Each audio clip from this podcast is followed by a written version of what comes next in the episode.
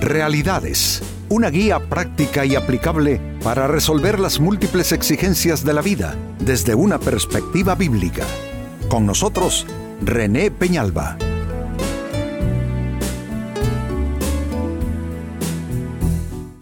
Amigos de Realidades, sean todos bienvenidos. Para esta ocasión nuestro tema, a romper con las excusas.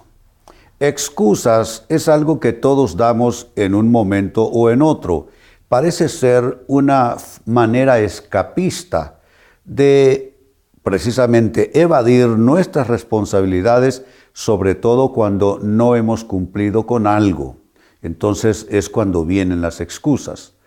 Eh, dar excusas, hombre, hasta puede volverse adictivo. Hay quienes dan excusas hasta por lo que no es necesario dar pero simplemente están tan habituados a ir inventando historias, cuentos, excusas, que no se dan cuenta cómo lo hacen a diestra y siniestra todo el tiempo por cosas grandes y pequeñas.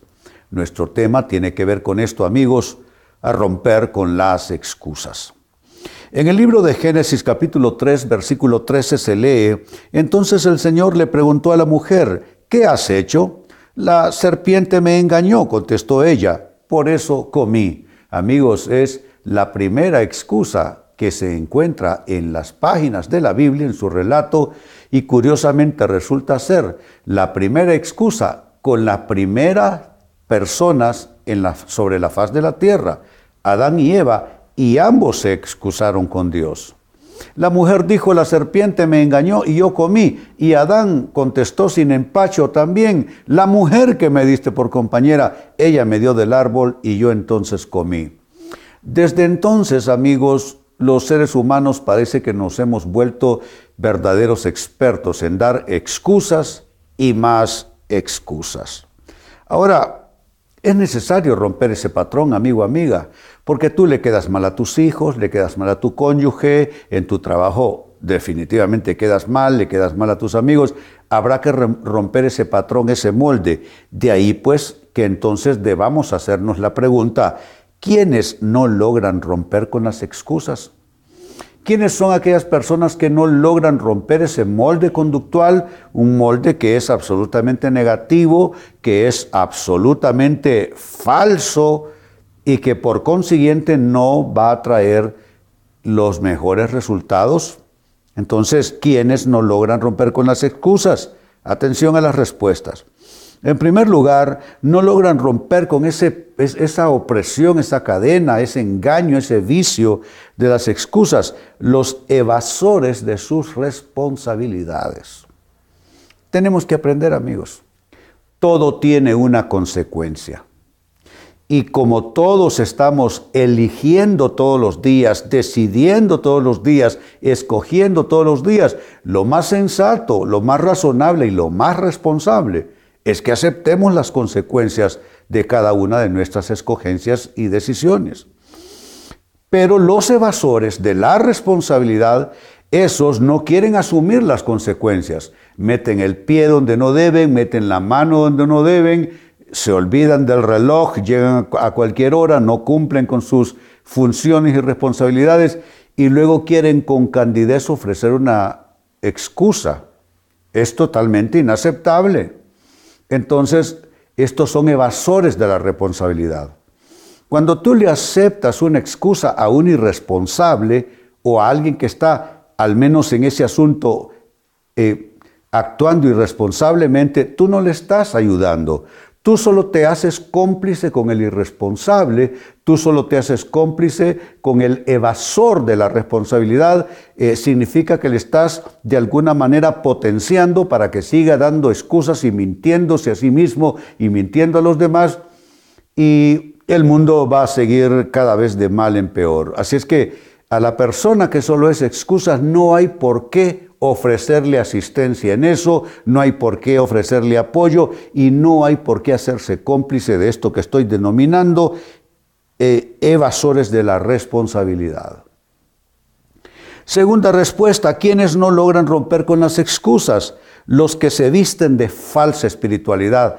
Me da pesar decir esto, pero veo yo a demasiados creyentes, gente que anda una Biblia en la mano, que van a las iglesias, que cantan eh, cantos cristianos y hacen oraciones.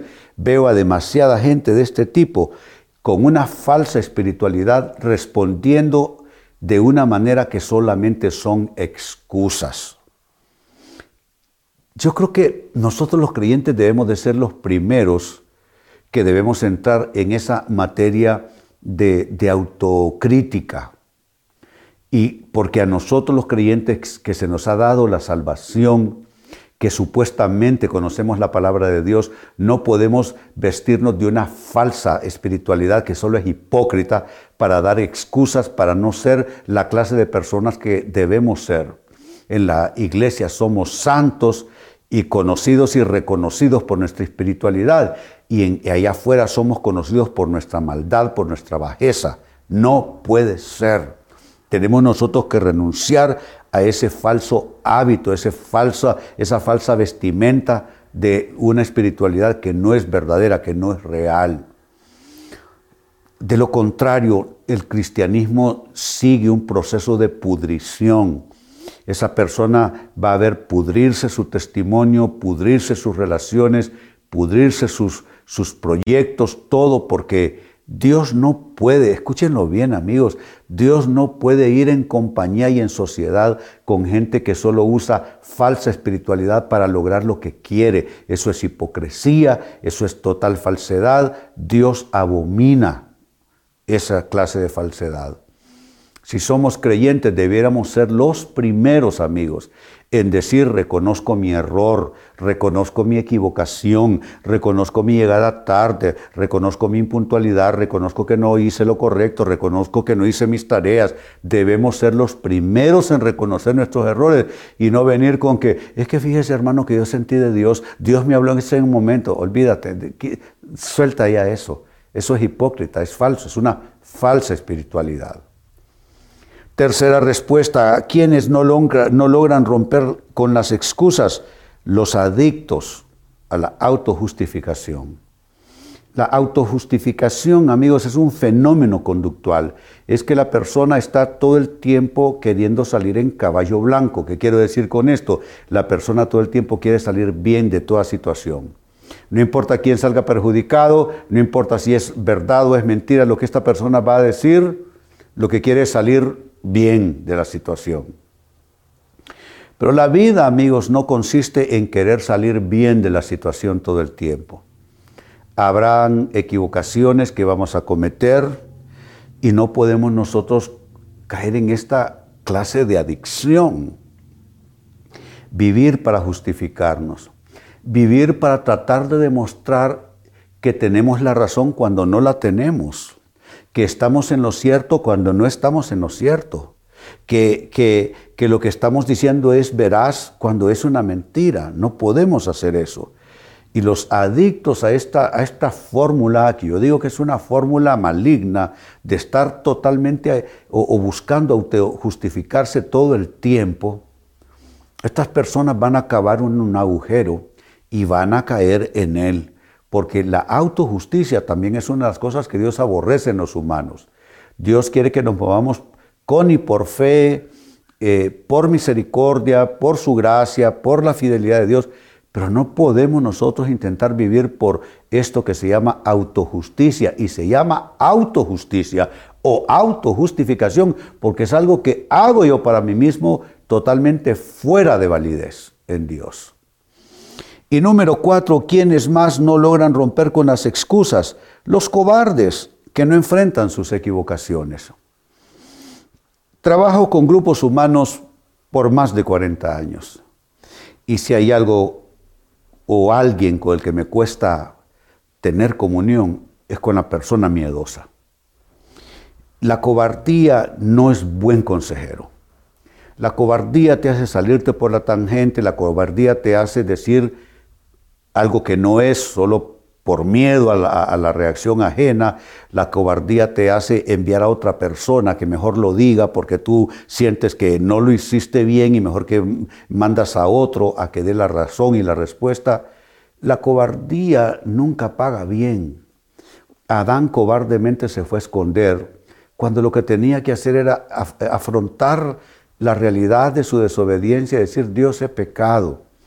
Cada vez que nosotros optamos, amigos, por la cobardía, cada vez que optamos por esa escapada miedosa o cobarde, eh, simplemente estamos nosotros con esto eh, prácticamente creando más eh, excusas en nuestro entorno de vida, en lo que vamos viviendo, y eso no nos va a abonar absolutamente en nada.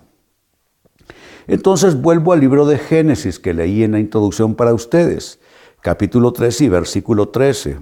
Entonces el Señor le preguntó a la mujer, ¿qué has hecho? La serpiente me engañó, contestó ella, por eso comí. Por eso comí, falso. Comí del fruto prohibido, porque puse mi voluntad en hacerlo, porque fui atraído, porque me gustó, porque fui seducido, porque caí en tentación. Tú di cualquiera de estas respuestas, pero no digas que fue la serpiente que te engañó y por eso comiste. Desde ese momento, desde las excusas de Adán y de Eva respectivamente, las excusas se han vuelto la herramienta favorita de todos los seres humanos que no saben afrontar sus equivocaciones, hombre, o su responsabilidad en la vida. ¿Y quiénes son los que particularmente suelen eh, no poder romper con las excusas?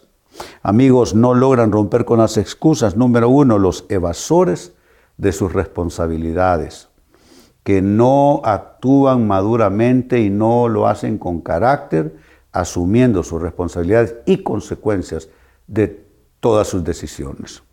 Dos, no logran romper con las excusas los que se visten de falsa espiritualidad. Son los que son capaces de usar a Dios, de usar al Espíritu Santo, de usar a Jesucristo como excusa y como razón, con tal de salir bien librados.